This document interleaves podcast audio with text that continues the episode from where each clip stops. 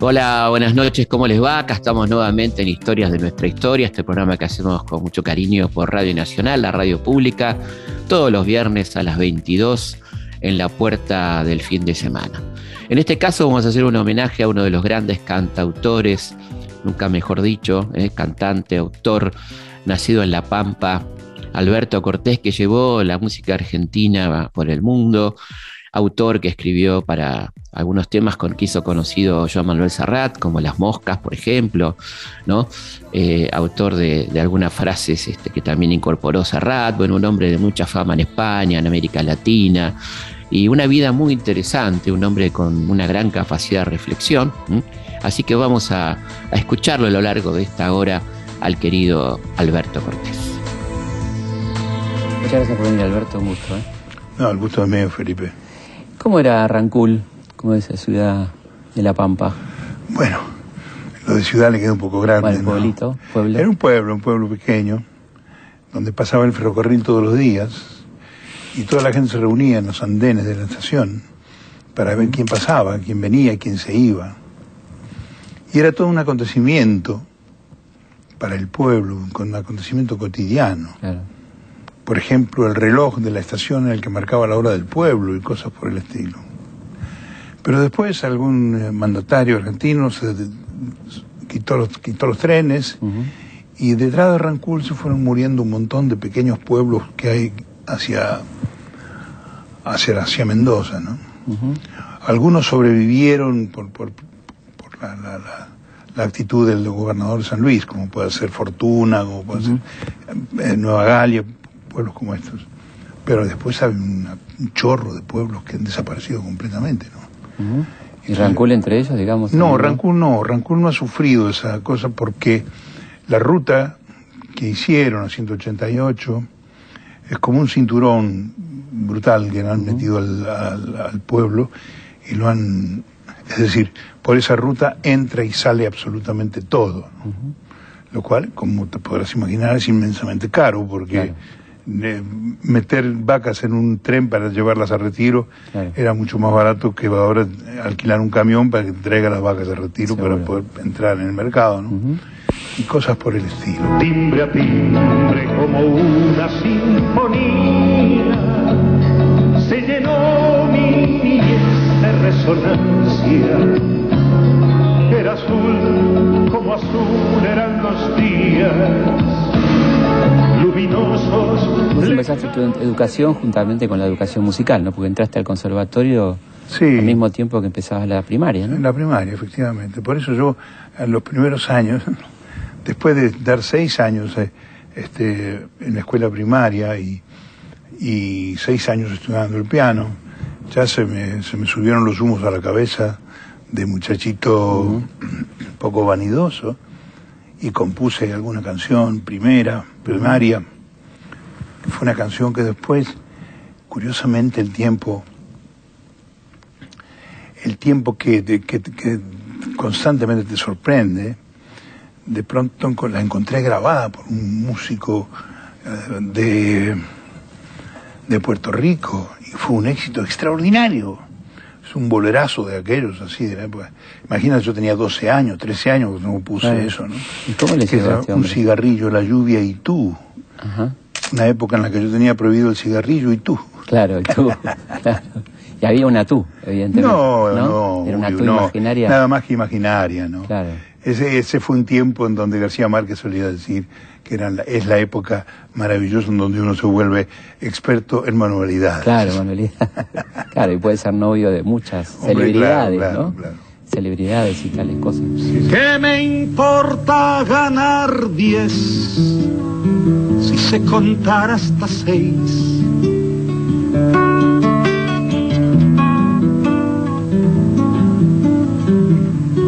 Pobrecito mi patrón piensa que el pobre soy yo.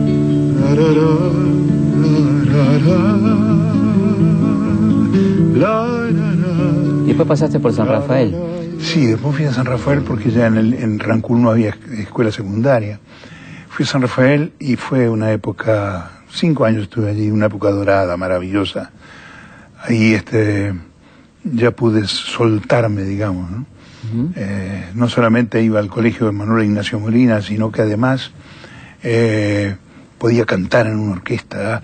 Y los, fines de semana me daban permiso para ir a cantar con una orquesta. Arizona, ¿no? La orquesta Arizona y tocar el piano y, cantar, en fin, ¿no? ¿Y cómo era la orquesta Arizona? ¿Qué... Bueno, pues, esas orquestas de, ciudades pequeñas, donde tienen dos, dos fórmulas.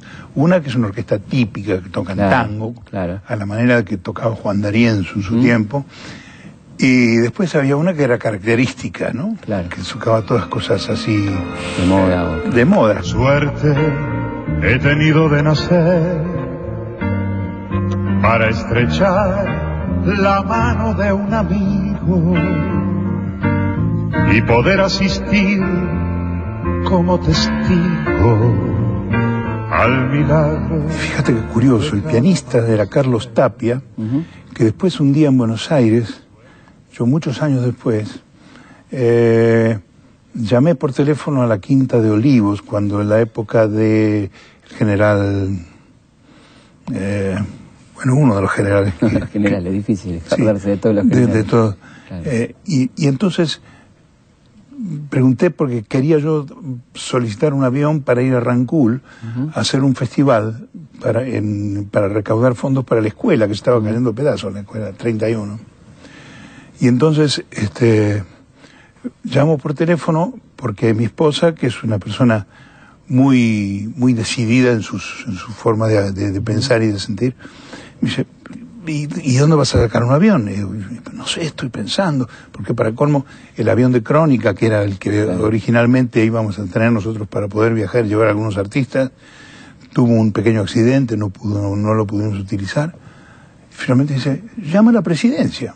Al fin y al cabo es una cosa que puede ser el general Onganía. Ah. Entonces, pues, es una cosa que, que, es para, el, para tu pueblo, es una cosa del país, o sea, no es, no es nada extraño. Entonces llamé Llamé por teléfono y digo, por favor, quisiera hablar con la señora del, general Onganía. Dice, ¿quién la llama? Le digo, mire, yo soy Alberto Cortés, soy un cantante argentino que vive en Europa y que y me dice, chiquito. Yo me quedé frío. Eh. ¿Quién habla? Soy Carlos Tapia. Carlos, que había sido el pianista de la Orquesta Arizona conmigo y era secretario de la mujer de Onganía. O sea que fue una, una anécdota preciosa, ¿no? Por supuesto que inmediatamente dio orden en, en, aquel tiempo un tal rey que era el, el que manejaba toda la cuestión de aeronáutica y nos pusieron un guaraní para ir, fuimos de Buenos Aires a Huincarnancó, que era la pista más cercana que había de, Rancul. Hicimos una fiesta fantástica en donde estaba Hugo Díaz, vino este Leonardo Fabio hicimos una fiesta maravillosa y recaudamos fondos y, la, la, escuela lo, lo, resintió, es decir, lo sintió el, el apoyo de ellos y, se renovó entera. Los hombres que la miran determinan que su mini falda, que su mini, mini, mini, mini, mini falda va quedando poco a poco demasiado larga. Y yo, yo que soy celoso como el que más, no sé cuando voy con ella lo que pensar. La ven y todos se paran a comentar. Y hay, hay quien se queda mudo y sin respirar. ¿Qué recuerdo tener de Guayasamín? Ah, muy personaje, un personaje muy especial. Osvaldo fue gran pintor, evidentemente. Eh, un hombre muy volcado, sí, hacia la política, hacia el lado. Él me, me incitó muchísimo cuando Fidel Castro cumplió 70 años y que yo tenía que ir ahí, teníamos que ir a cantar. Yo dije, no, mira, lo siento mucho, mm. pero eh, no es que no tenga coincidencias con, con, Castro, porque además, si las tuviera, mm. pues no las, no, las, no las haría, porque yo no estoy en condiciones, insisto lo que te dije antes, mi escenario es un escenario, no es una tribuna. Sí, sí, sí, este, pero estuve en su casa, en, en Quito, y me pintó, hizo un, me hizo un cuadro espléndido que está colgado en, en el en el museo que, que ayudamos a, componer nosotros, a hacer. Yo recuerdo que viajamos, Luis Eduardo Aute, eh, Joaquín Sabina y yo viajamos en un vuelo muy, muy, muy, eh, ¿cómo te diría yo? Muy retrasado, accidentado, porque íbamos en un avión venezolano que finalmente no llegó nunca y tuvimos que cambiar a Iberia, una serie de, cosas de estas. Y fuimos a hacer para, para aportar nuestro apoyo a la Capilla del Hombre, que es como se llama actualmente, museo extraordinario. El museo es fantástico. Además, Osvaldo estaba trabajando duramente en su estudio en hacer una serie de, de murales que después puso en, la, Capilla del Hombre. ¿no? Oh, pues eh, éramos muy amigos con Osvaldo Guayasamín. Y yo de conformidad espero cualquiera suerte, así que mi cuerpo inerte lo lleven al campo santo. Allí yo no quiero llantos, quiero para mi ventura Guantanamera, Guajira, Guantanamera. Guantanamera, Guajira, Guantanamera. Historias de nuestra historia. Con Felipe Piña. ¿Cuándo lo conociste a Hugo Díaz? Bueno, eh, a Hugo yo lo conocí de una manera muy especial. Yo terminé mi, mi hice, hice, mi bachillerato en, San Rafael y vine aquí a ingresar en la Facultad de Derecho. Y entonces, este, yo salía por las noches, iba a las peñas y cantaba cuando, me dejaban y todo este tipo de cosas. Y un día me, me, invitaron a cantar en la Orquesta San Francisco, la Jazz San Francisco. Y entonces acepté y empezamos a trabajar con la Jazz San Francisco. Hicimos una gira. Cuando llegamos a Santiago del Estero, al baile vino Hugo. Y recuerdo que yo en, las, en, la, en los silencios, en las paradas, en, los descansos de la orquesta, yo agarraba la guitarra y me ponía a cantar canciones folclóricas. Este, y entonces Hugo ahí me dice, ¿por qué no, cuando llegues a Buenos Aires no, no, me buscan, no nos encontramos porque tengo un asunto para vos? Bueno, fenomenal, gracias Hugo, que no sé qué. Un ser excepcional, un tipo único en el mundo, para mí era Hugo. Y ahora, ahora te voy a contar por qué. Este, cuando llegué aquí lo llamé, nos pusimos de acuerdo y dice que me han hecho una oferta para ir a, Europa. ¿Te gustaría? Yo tenía 20 años. ¿Entiende? Eh, entonces, los pájaros me dijeron sí. Todos los pájaros de mi cabeza se pusieron revoluciones y dijeron sí, desde luego que sí. Y hablé con mi padre. De una conversación inolvidable también. Le digo, mira, me pasa esto. Y me dijo una cosa francamente maravillosa también me dice, si no haces esto a los 20 años no lo vas a hacer nunca más. Obsesión casi asnal para ser fuerte, nada más necesita la criatura y en cualquier infeliz se me figura que se rompen las garras de la suerte. Todos los incurables tienen cura cinco segundos antes de la muerte. Entonces acepté, se arreglaron todos los papeles y todas las cosas y nos fuimos en un barco a Europa. Bueno, debutamos en Europa con el International Ballet Show, que así se llamaba. Argentino, ¿no? Eh, el Argentine Ballet Show. En, en que es una, es una población del, que está sobre el Canal de la Mancha, una población turística belga y este, actuamos, no fue nadie al teatro. Bueno, había una fila o, dos, no sé cuánto. Porque claro, la internacional, Argentina Internacional Ballet yo no le interesaba a nadie. Pero sí le interesó a un tipo que fue, estaba sentado ahí, era un productor de discos. Fíjate cómo son las cosas. este, esta profesión mía es mágica, por donde lo veas. Esto... El azar tiene un, sí, sí, sí, sí, mucho, un componente tremendo en, en la vida de los artistas. Entonces él me, me, dijo, lo mando a hablar con los empresarios porque se vino a hablarme a mí, yo le hablaba un inglés tarzanesco, y este, lo mandé a hablar con los empresarios, unos judíos que nos habían contratado y nos habían llevado para allá, hicieron el trato y qué sé yo, dos días después estábamos grabando en, los estudios de DECA en Bruselas y grabamos cinco o seis canciones, no me acuerdo cuántas. Eh, Y bueno, y a partir de ahí comienza una nueva, una nueva etapa.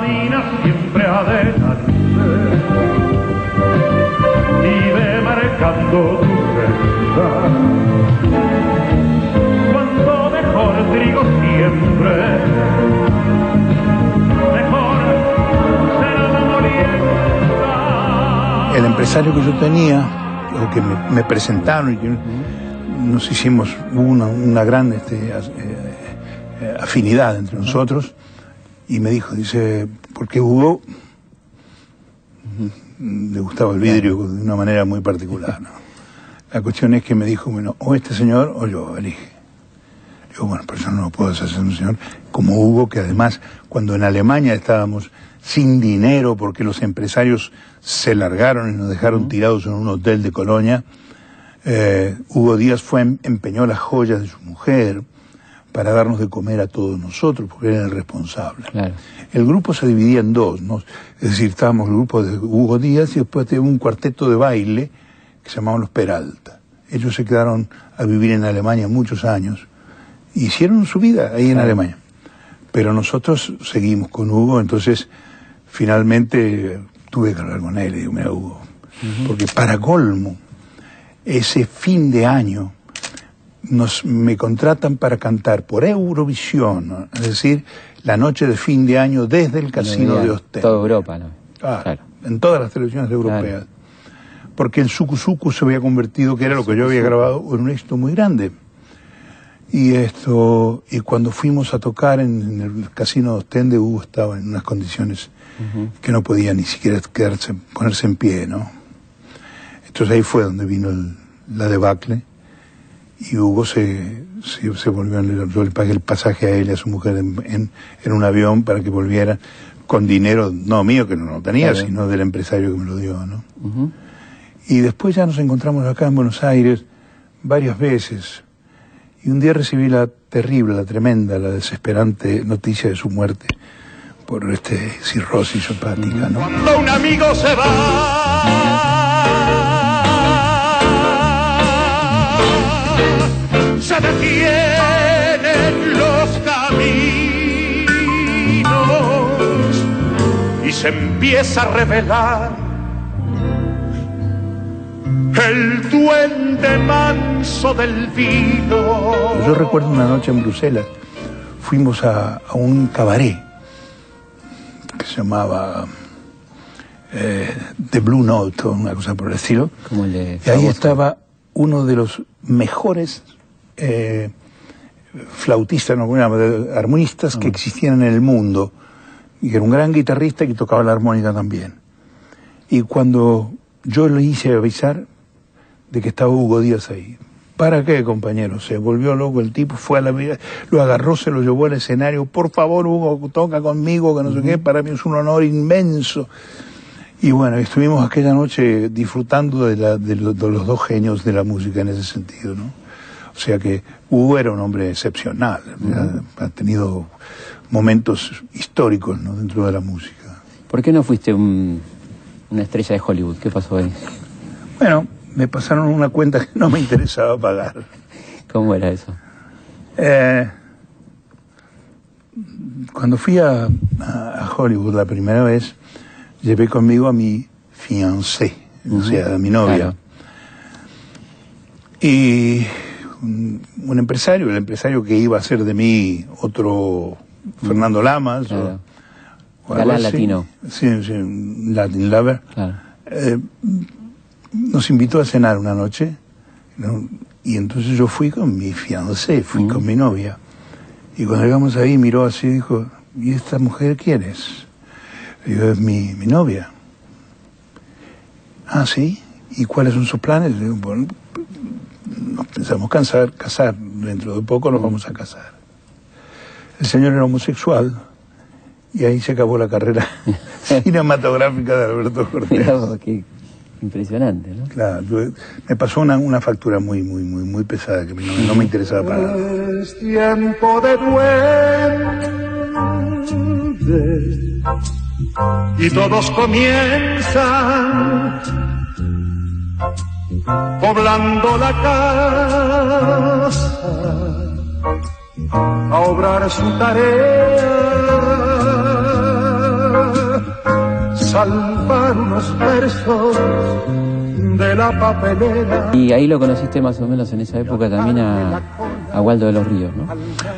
Eh, sí, con Waldo... Eh, Para mí una, una persona no, no recordada como se merece, ¿no? Aquí con...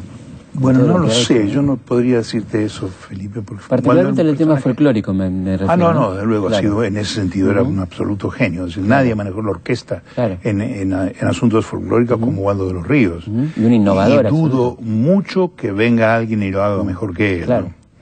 Esto, porque era, era genial, no solamente tocando el piano, genial, sino que además este, tenía unas ideas extraordinarias. Y un día hicimos un disco, se me, se me antojó hacer, a mí hacer un disco sobre eh, canciones de Atahualpa Yupanqui.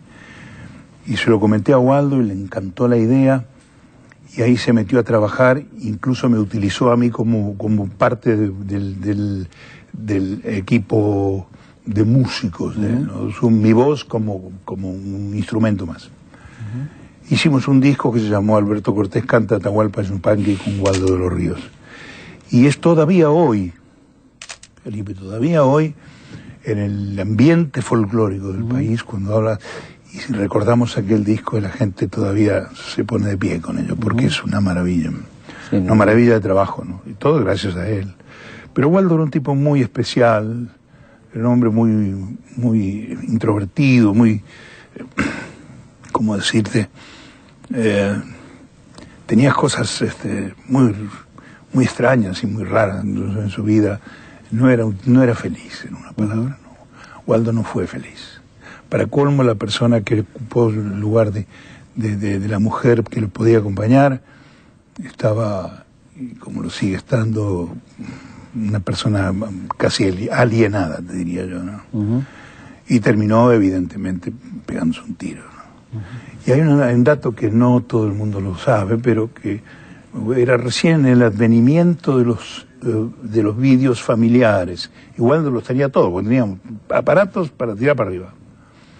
Aparatejo que hacía él iba y lo compraba. Y se filmó la muerte. Ah, La muerte de Waldo estuvo filmada. Lo que pasa es que el, el vi- ese vídeo se lo llevó a la policía y desapareció. Claro. ¿no? O sea, quedó como una prueba de que... O sea, él quiso No había- filmarlo. No soy de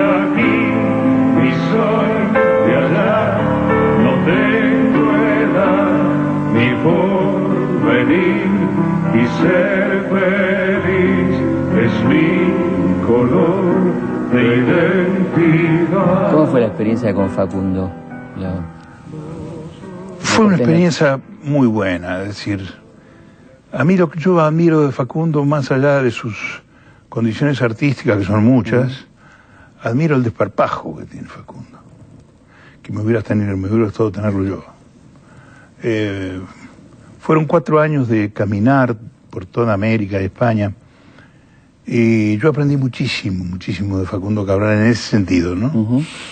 Claro, yo me dedicaba a cantar y él a hablar, él a hablar. Claro. Lo que pasa es que siempre hablaba lo mismo. Entonces Claro. llega un momento que, este, y finalmente decidimos separarnos, eh, él seguir su camino yo el mío y, y fue muy positivo todo. Pero yo tengo un gran recuerdo de, de- de esa época, ¿no? Ujú. Y tuviste el gusto de cantar en el Colón, ¿no? En el 92. ¿Cómo fue esa experiencia? Yo me acuerdo que en un periódico, en Clarín, salió Alberto Cortés, de La Pampa al Colón. Un- en ocho, en ocho columnas, una cosa fantástica. Fue una experiencia única, eh, maravillosa. que Me encantaría repetir, pero eh, con otras, este, con otras, de otra manera, ¿no? Como el primer día de un sentir primero, como el mi fantasía, con la algarabía de un tamborilero y el gemir austero de una letanía, como el primer día, te sigo queriendo. Vamos a una pausa y seguimos en Historia de nuestra historia. En este homenaje a Alberto Cortés. Felipe Piña hace Historias de nuestra historia. Por Nacional. AM870. La radio pública. Seguimos en Historias de nuestra historia.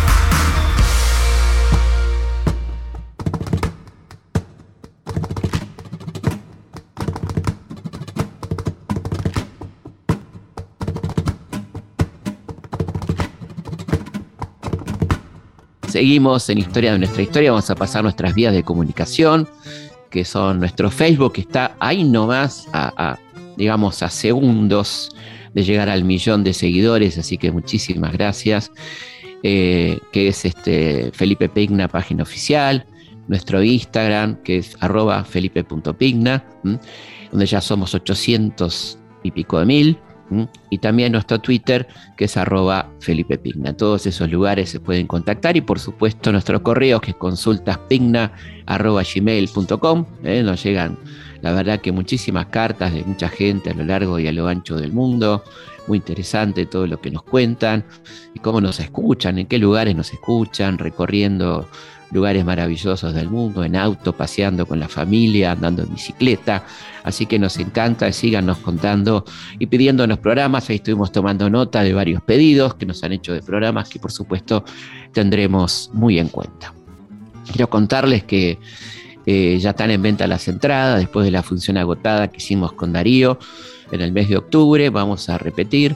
El miércoles 15 de diciembre a las 20.30 horas estaremos en el Teatro Coliseo haciendo mitos de la historia y la filosofía. Las entradas las pueden conseguir a través de Ticketet, así que allí nos veremos el 15 de diciembre en el Coliseo a las 20.30. Ahora seguimos entonces en este homenaje al querido Alberto Cortés. Historias de nuestra historia, con Felipe Piña, por Nacional, la radio pública. ¿Cuándo elegiste España como lugar de residencia cómo, cómo fue esa elección? Bueno, yo estaba en Centro Europa, me casé, me casé con una esposa, con una esposa, me casé con una mujer belga. Mm, pintora. Pintora, maravilloso ser humano, que le gustaba la música, toca el mm. piano, compone, eh, de una manera muy humilde, pero lo hace. Y nos casamos y, el sueño era salir corriendo de aquellos climas lluviosos, de aquellos chirimiris constantes del, cielo de Bélgica. Y entonces el sueño de ella era vivir en España. Y nos vinimos a España y en España encontramos un apartamento, nos instalamos y, y cuando yo me, di a conocer en la compañía discográfica que había sacado mis discos, uh, se armó un revuelo que ni te cuento. Porque resulta que uno de los temas, Las Palmeras concretamente, se había convertido en un éxito brutal en España, pero tanto, Felipe, que hoy, hoy, en este momento, en España, yo salgo a cantar un recital, 25 canciones, y si no canto Las Palmeras, la gente me lo reclama airadamente, después de tantos años, de más de casi 40 años. Que para mí es muy difícil olvidar todo el encanto de tu voz y tu mirada. Ven, mi amor, que quiero ser tu adoración. Y forjar nuestro nidito de pasión. Empecé a desarrollar mi trabajo. Al principio me uní o formé parte de la mediocridad musical que había en España en ese momento convertí en intérprete de cosas que éxitos que venían de afuera y me los hacían cantar. Como covers, digamos. Exacto, hacía los covers y todo esto. Y un día en, en, mi casa estaba con unos amigos, yo cogí la guitarra, me puse a tocar, canté cosas de Yupanqui, cosas de, de Jaime Dávalos. Y entonces uno de los amigos me dice, ¿y por qué no cantas esto en el escenario? Digo, porque me van a matar. Yo salgo cantando esto, no. La gente quiere divertirse, quiere escuchar la, el sucusuku. me dice, estás equivocado. Ah. Vamos a hacer una cosa. Yo te lo organizo y hacemos un recital en el Teatro de la Zarzuela cantando esto. Y entonces él se llama Luis Tomás Melgar. Entonces con el apoyo de mi esposa, de Luis Tomás, se empezaron a, a mover, se consiguió el teatro, hicimos el primer recital. Fue el 22 de abril de 1967. Recuerdo la, fa- la- la- la fecha con exactitud porque ese era el día del cumpleaños de mi madre. Bueno, el acontecimiento fue tremendo porque todo el mundo me conocía como un cantante, eh, digamos, de, de, de- de- de guarachitas y cosas Claro. por el estilo, ¿no? Claro. Y cuando canté a Yupanqui, cuando canté a, para colmo, en la época, en plena época franquista, Claro. donde mencionar a Yupanqui era, era, era un pecado claro. total, pues canté a Neruda, canté el poema 15 y el poema 20 de Neruda. Eh, aquello fue todo un Muy acontecimiento. incorrecto, digamos. Sí. La quise y a veces ella también me quiso. La besé tantas veces bajo el cielo infinito.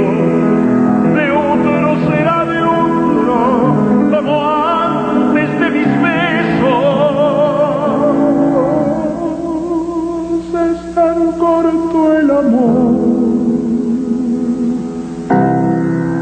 y es tan largo el olvido. Después de ese recital, que fue un éxito muy grande, eh, Luis Tomás Melgar, este compañero que estaba un poco erigido en director musical, en director artístico mío, me dice, ¿y si hiciéramos un trabajo sobre los poetas españoles? Déjame que yo te busque unos poemas de Antonio Machado y a ver si le ponemos música ahí. Y los buscó, esos poemas, me los trajo, empecé a trabajar, no solamente de Machado, De sino Vega. de Góngora, de Lope de Vega, de el Marqués de Santillana, Quevedo. de Quevedo. Yo no sé con quién lo comentaba hoy, pero yo escribí una canción sobre un poema de Góngora que se, se llamaba, eh, bueno, no sé cómo se llamaba, pero creo que se llamaba Cura. Y decía, cura que en la vecindad vive con desenvoltura. ¿Para qué le llaman cura si es la misma enfermedad? Entonces, en aquel momento, tiempo, en aquel tiempo franquista, no se podía hablar mal de la iglesia, ni de los militares, Claro. ni de política. Entonces la, la censura era radical. Es decir, te cerraban las puertas y se acabó. A esto no va y ya está. Entonces, para poder evitar la censura, Luis dice, vamos a hacer una cosa, vamos a crear un conflicto entre López de Vega y, y, y Góngora, conflicto que de hecho existió a lo largo de la vida de los dos Claro. grandes poetas. Y entonces vamos a hacer que esto se lo dedica Góngora a, a Lope de Vega. Y si el título, el título será A modo de requisitoria moral a un clérigo que dio en oficio de seglar. Claro. ¿no? Claro. Y pasó. Y entonces lo presenté así, con una, con una respuesta después de un soneto de, de Lope, fantástico. Eh, ni te cuento lo que fue ese concierto en el Teatro de la Zarzuela también. Porque hay una agrupación que se llama Los Guerrilleros de Cristo Rey, que son totalmente fascistas. Claro. Y fueron a, a reventar el concierto. A veces resulta duro de comprender que algunos con la bandera de la amistad se arrastren como gusanos para vender por solo 30 monedas la dignidad, la dignidad, la dignidad. Después de eso vino la época de introducir este repertorio en las actuaciones. Claro, Claro. en aquella época yo cantaba en las discotecas, cantaba en, las- los pueblos, en las fiestas de los pueblos, y ellos querían escuchar cosas alegres, me lo dijo Claro. Pérez, canciones que ya que, fueran divertidas, y salía yo cantando este, el junco de la ribera y el doble junco del agua, en el país de un estanque donde el día se mojaba. Y bueno, Oye, ya canta, canta algo divertido, coño, que no sé qué, que pin, que pum, que pan. Y bueno, y eso me lo tuve que sufrir durante bastante tiempo, hasta que de pronto hubo una reacción fantástica. La reacción se produce en la universidad. Yo propongo ir a, las, a los colegios mayores que hay en, en Madrid, que son colegios Eh, Por ejemplo, ahí está el Colegio Mayor Argentino, el Colegio Mayor de Brasil, el Colegio Mayor de muchos, muchas, eh, muchos países que tienen sus colegios mayores, que es donde van los, eh, los becados y, Claro. y tienen donde vivir y tienen, y tienen profesorado y todo. este tipo. Y yo empecé a ir a esos, esos lugares con la guitarra a cantar para los estudiantes. Pues fue, fue, eso fue mágico. Claro. Ahí comenzó a crecer realmente mi nombre y a fuerza de insistir, y de insistir, y de insistir, y de insistir, ahí escribí canciones muy especiales, ¿no? Canté una canción que siempre me ha apoderado y mis amigos me dicen, ¿por qué no la cantás en Argentina esta? La canté una vez y la gente como que no le la pasó por encima, ¿no? Que decía, mi país es un país con las alas de colores que alguno de sus pintores a veces pinta de gris. Sin embargo, mi país sigue pensando entre tanto, sin embargo, mi país piensa que solo es pintura, una simple travesura, es un insolente aprendiz. Qué inocente país. porque pago el peaje que me exige la fama. Mi canción, mi equiparte, vivencias del alma.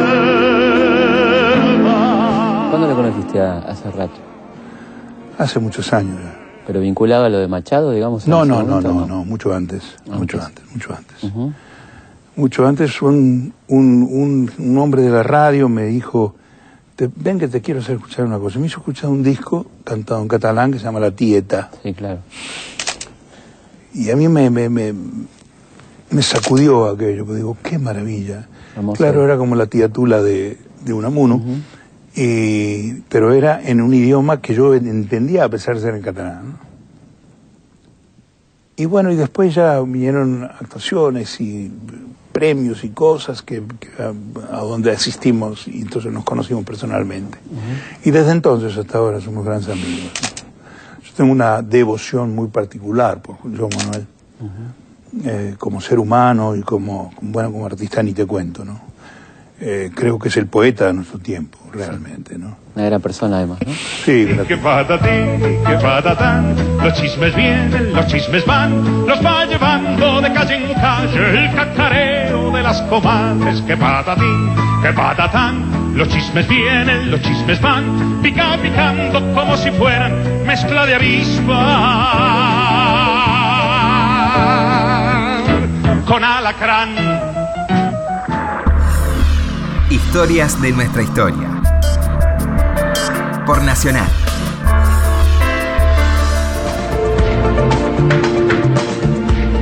¿Cuáles son las diferencias entre los públicos latinoamericanos? ¿Cuál es el público que te parece más cálido? Esta cosa que es casi un... Bueno, bueno, eso, eso no sé, sería muy difícil de determinar. Yo creo que México es un público muy cálido conmigo. En Ecuador la gente es fantástica, ¿no? Eh, el último concierto que dimos en Ecuador, que fue en Guayaquil, apareció Rafael Correa, que vino con su familia a escuchar el concierto. Y en la otra punta del concierto estaba un, otro expresidente, sea, Gustavo Novoa. Estaban ahí que no se pueden ni ver, pero bueno, Claro. por eso es- parece ser que hubo una separación natural entre ellos. Claro. Y, y Rafael después quedó, bueno, siempre muy ilusionado con mi trabajo y todo esto. Me condecoró un par de veces, pero es una, una anécdota muy linda. Un día, la primera vez que me condecoró fue en una en un salón del, eh, del ayuntamiento de Guayaquil. Me condecora, entonces un mundo de gente había ahí y yo estaba en la habitación del lado. Entonces me llaman, paso entre toda la gente así, subo al escenario y ya él, habla y hace un- toda una, una, bueno, una, una locución basándose en, en las canciones. Me dice, sabe todas, todas, absolutamente todas las canciones, pero eh, frase por frase.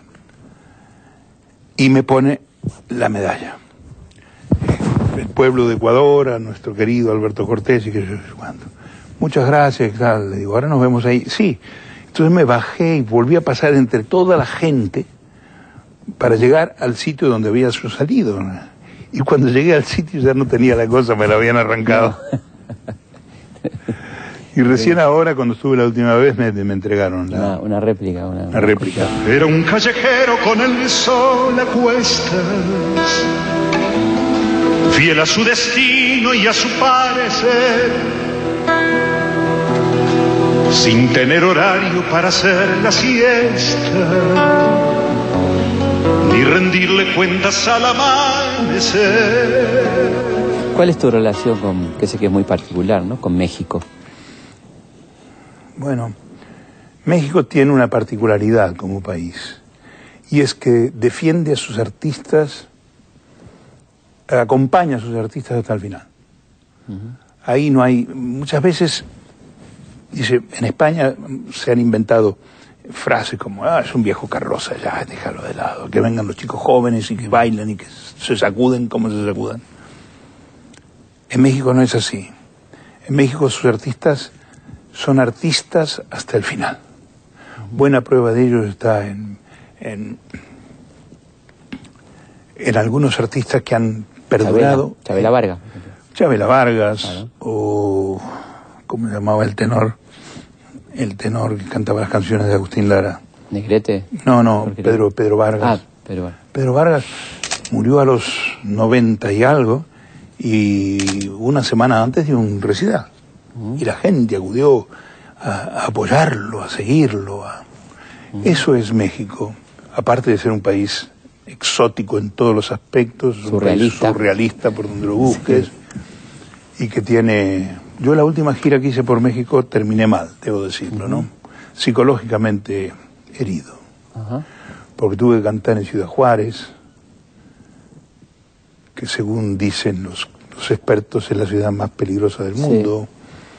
Canté en Chihuahua, canté en Reynosa, que es también eh, cuna de narco- narcotráfico, en Nuevo Laredo, Frontera, digamos. sí, Tampico, nosotros actuamos en Tampico y al día siguiente mataron ocho personas, en el mismo sitio donde habíamos estado nosotros actuando, ¿no? Y yo no me canso de cantar, yo no sé, pues, hay cosas que no me, que no me producen cansancio, pero me produce mucho cansancio el viajar, estar viajando constantemente, especialmente por tierra. ¿Sos un tipo casero? ¿Te gusta estar en tu casa? Sí, bastante. y construyó ventanas fabulosas, llenas de luz, de magia y de color. Y convocó al duende de las cosas que tienen mucho que ver con el amor. Y cuando llegué de vuelta de esta gira, llegué eh, herido psicológicamente, ¿no? Y tuve que reparar un poco los agujeros que yo me había hecho. ¿Por qué? ¿Qué esta sentiste en el- qué? Y no, porque uno no sabe qué, es lo, qué va a pasar. Yo sé, sé, porque me lo han contado, que muchas veces los cantantes famosos que van a cantar esos sitios, de pronto están dormidos en el hotel y alguien golpea la puerta y salen y dice, venga conmigo. Claro. ¿A dónde quiere que vaya? No venga acá porque el capo no sé qué quiere que le cante. Usted Claro. Esto le pasó a José Luis Perales, me parece que fue. Y le hicieron cantar aquella canción de él que dice, ¿y cómo es él? Esa canción. Bueno, 40 veces, dice, por favor. Después le abrieron un cofre y dijeron, "Tac, saque todo el dinero Claro. que quiera. Y por fortuna, José Luis no tocó nada. Claro. ¿no? Entonces, ese, ese, ese tremor, ese temor es el que, el que yo tenía, ¿no? Es decir, porque después no tuvimos en ningún momento el sentimiento de estar en peligro, por decirlo así, ¿no? Claro. Incluso hemos viajado por carretera, hemos hecho el viaje de, de Ciudad Juárez a Chihuahua en, en un automóvil, en dos automóviles. Que ahora parece ser eh, como, como estuvieras hablando de una zona de guerra, ¿no? No, no, es una zona, zona de guerra, zona de guerra. Está, está, está el ejército en la, en la carretera, está el ejército Claro. en todas partes. Y, este, y con armas pesadas, o sea, no están jugando a, a- a la guerrita, ¿no? Claro, claro. Pero tuvimos suerte, ¿no? Hemos, hemos tenido una inmensa suerte. Pero yo no creo en ese tipo de suerte, ¿sabes? Yo no creo en ese tipo de suerte. ¿Cómo te manejas con esas cosas? ¿Tenés así como una Y cosa espiritual? trato, trato de, de, de por todos los medios de, de hacer cosas seguras, es decir, de ir a lo seguro, ¿no? Digamos, hay que ir a Tijuana, pues vamos a Tijuana. Pero lo que no quiero es que me pongan en un hotel, en una zona peligrosa Claro. y todo lo demás. Claro, por supuesto. Por- En un rincón del alma también guardo el fracaso que el tiempo me brindó. Lo condeno en silencio a buscar un consuelo para mi corazón. Yo tengo un compromiso con la música que hago, yo tengo un compromiso con el público, yo tengo un compromiso conmigo mismo y trato por todos los medios de no salirme de la huella. Es decir, cualquier tipo de, de, sugerencia que recibo, incluso con beneficios mucho mayores a los que recibo en la actualidad, pues me resbalan bastante, ¿no? Es decir, me resbalan totalmente, ¿no? Claro. Pero has, hecho canciones realmente que hablaban de situaciones terribles y vinculadas a, me acuerdo de Sabre Yatila. ¿no? Sí, por ejemplo, ¿no? Bueno, eso fue un poco porque lo de Sabre y Yatila fue casi paralelo a la matanza de Tucumán. Claro. Y entonces yo entendí que mencionando lo de Sabra y Chatila podía mencionar las grandes matanzas que, que, por razones políticas se, realizaban en el mundo. Eh, he tenido algunos problemas con el mundo de la, judería, pero bueno, también he tenido muchas, muchas satisfacciones, especialmente de los jóvenes judíos, ¿no? que han venido y me han dicho, bravo, porque te has animado a hacer una cosa de esto y has denunciado algo serio que ha sucedido en nuestra vida. Y que lamentablemente siguió sucediendo. Claro, claro. ¿A dónde estaba el sol cuando sonaron los ecos desatados de la ira? ¿No será que las sombras lo apagaron Sabra y Chatina? Yo siempre soy una, siempre he sido muy reacio a tener cualquier tipo de relación política dentro de mi trabajo. Cuando a veces me preguntan, ¿usted canta canciones de protesta? ¿Usted es comunista? Mm. ¿Usted es esto? ¿Usted es lo que ¿Fue lo más allá? Y yo siempre digo, no, no, no. Mi escenario es un escenario, no es una tribuna. Mm.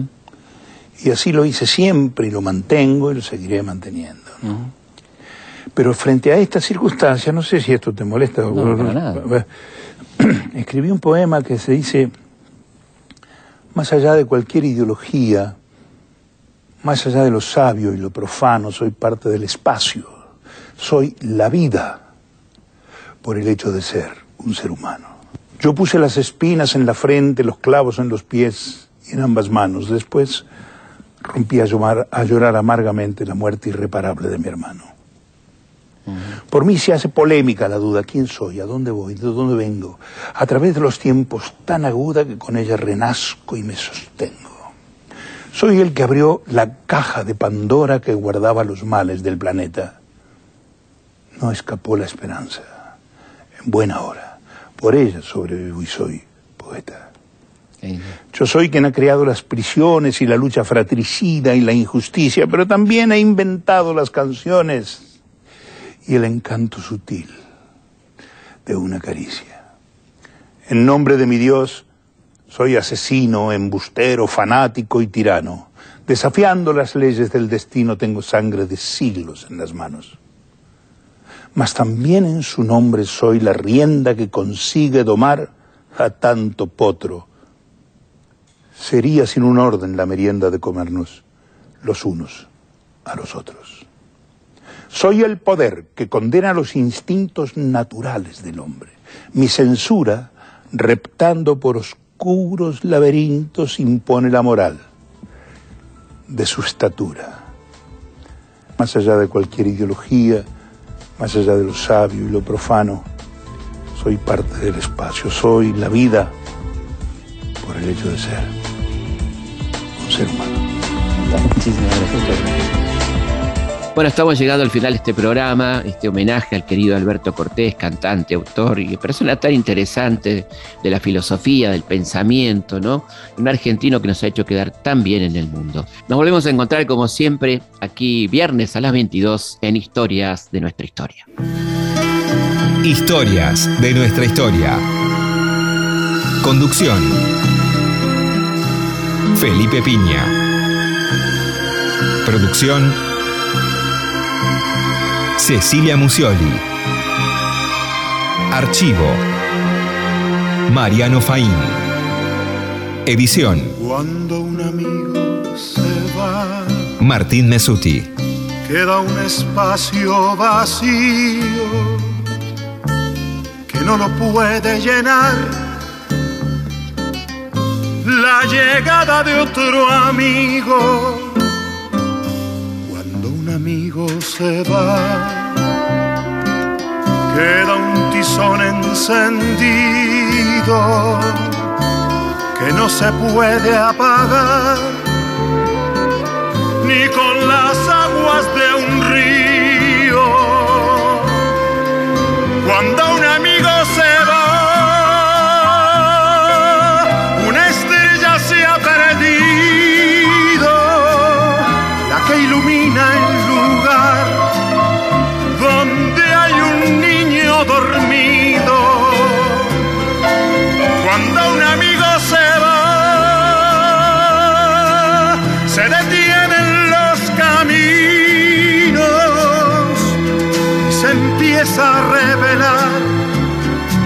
duende manso del vino.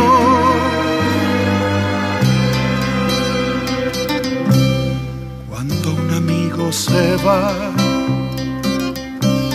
galopando su destino, empieza el alma a vibrar porque se llena de frío. Cuando un amigo se va, queda un terreno baldío que quiere el tiempo llenar con las piedras del hastío.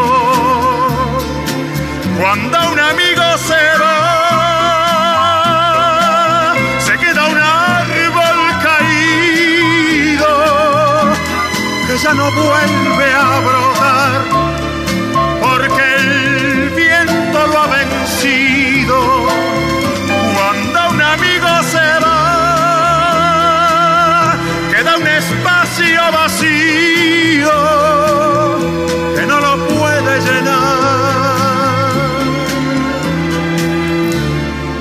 llegada de otro amigo.